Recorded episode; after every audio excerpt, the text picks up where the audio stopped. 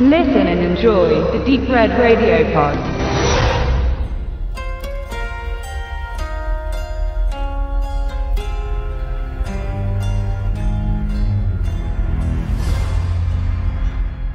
»2014 war ein schwarzes Jahr für alle Nazi-Esoteriker und Verschwörungstheoretiker.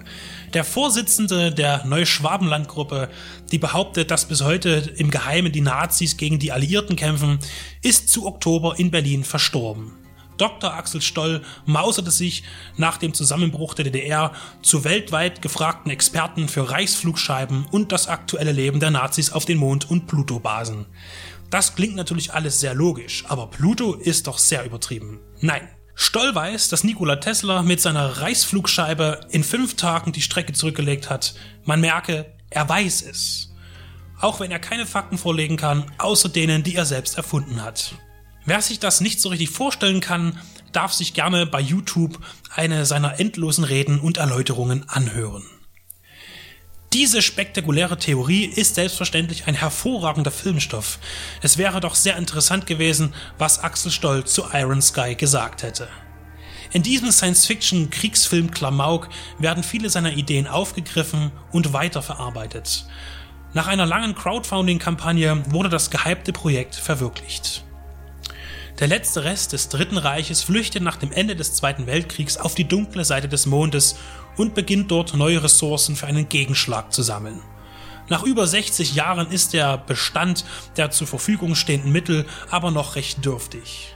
Als im Jahr 2018 eine Mondexpedition der USA auf die Festung der Nazis stößt, wird der einzige Überlebende dieser Begegnung gefangen genommen. Der neue Hitler heißt Kurzfleisch und möchte natürlich zur alten Stärke seines Vorgängers zurückfinden. Der Gefangene bringt für diesen Wunsch das passende Werkzeug mit sein Smartphone. Mit diesem kleinen Gerät kann der Wissenschaftsoffizier der Mondbasis Beträchtliches erreichen. Zum Beispiel die Inbetriebnahme der neuen deutschen Geheimwaffe. Es wird eine Delegation zur Erde entsandt, die noch mehr von den mobilen Computern besorgen soll, damit der Großangriff und die Wiedereroberung des Planeten starten kann. Mit 7,5 Millionen Euro in der Tasche konnte der finnische Regisseur Timo Vurensola Axel Stolz Traum auf der Leinwand wahr werden lassen. Auf hohem optischen Niveau gelingt es der Invasion mit ihren Schauwerten zu überzeugen. Der Humor basiert zum Teil auf den popkulturellen und sprachlichen Entfernungen der isolierten Mondbewohner und dem amerikanischen Volke. Originalton ist generell aber hier besonders zu empfehlen. Die deutsche Synchro verschlingt viele Pointen. Manche Gags sind dabei auch sehr müde mittlerweile, aber mit reichlich guten Einfällen und treffenden Witzen überwiegen die positiven Momente. Beispielsweise die aberwitzige Thematisierung von Chaplins Der große Diktator ist sensationell und der satirische Ansatz, wie die Weltpolitik versagt, weil sie sich im Angesicht der Bedrohung nicht einigen können, bietet inhaltlich Ausschweife und auch etwas Ernstes.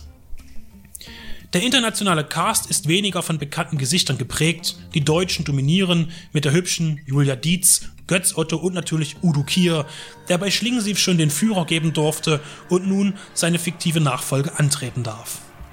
Mit geschickt eingeflochtenen Geschichtsverweisen und der entwicklungsrückständigen Gesellschaft der machthurigen Erbexilanten entsteht das Bild einer stagnierenden Gemeinschaft, die unter blindem Gehorsam auf ein idiotisches Ziel hinarbeitet.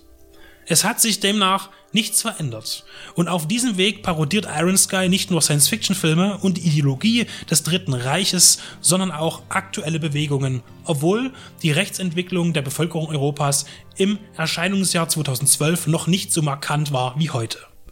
Iron Sky ist gelungen, bissig, frech und auch angenehm trashig. Eine funktionierende Fiktion, die Dr. Axel Stoll sicher gern als Dokumentation verkauft hätte.